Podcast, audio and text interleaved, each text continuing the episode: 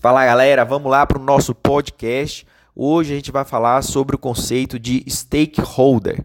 Pessoal, essa palavra, né, como outras palavras em inglês, por exemplo, né, accountability, muitas vezes a gente não tem uma tradução perfeita, direta.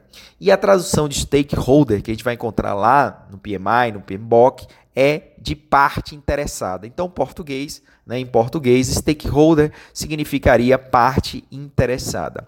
E o que seria uma parte interessada ou quem pode ser uma parte interessada. Esse é o primeiro ponto. Então você tem que saber quem pode ser. Ora, quem pode ser uma parte interessada é uma pessoa. Então, uma única pessoa pode ser uma parte interessada. Mas além disso, eu posso ter um grupo de pessoas. Um grupo de pessoas também pode ser uma parte interessada. E além de ser uma pessoa, um grupo de pessoas, pode ser uma organização. Então, quando a gente está falando em grupo, a gente tem que pensar no sentido amplo, é, pensando em uma empresa, em uma organização ou um grupo de pessoas mesmos.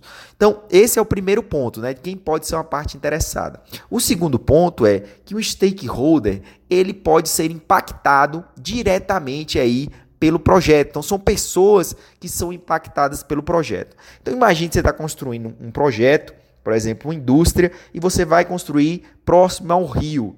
E nesse rio você tem uma comunidade ali de pescadores. E você vai ter que remover essa galera de lá. Então as pessoas vão perder suas casas, vão ter que se mudar. Então veja, essas pessoas, elas têm interesse no projeto. Elas são partes interessadas. Elas vão acabar aí sendo impactadas pelo projeto. Esse impacto ele pode ser um impacto direto ou impacto mais indireto. Mas se você for impactado, você é candidato aí a ser parte é, interessada do projeto.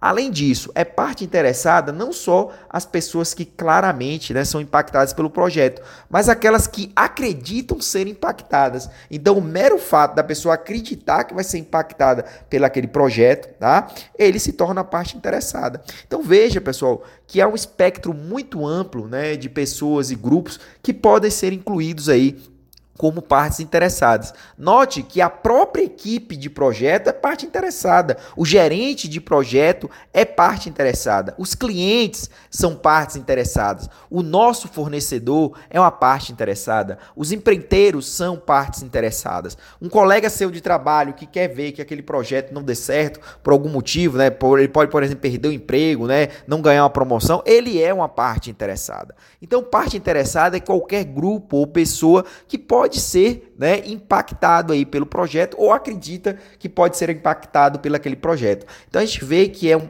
que isso aí, né, o gerenciamento das partes interessadas, isso se torna uma função importantíssima a ser desempenhada pelo gerente de projeto. Então ele tem que estar tá ligado, por exemplo, qual é o interesse do patrocinador, qual é o interesse do cliente, né? Os meus fornecedores. Se ele não fizer um bom gerenciamento dessas partes interessadas, ele pode levar aí é, o, o projeto ao fracasso. Beleza? Então o papo de hoje foi esse sobre o conceito aí de stakeholders, traduzido aí para o português como parte interessada. Grande abraço, até o nosso próximo encontro.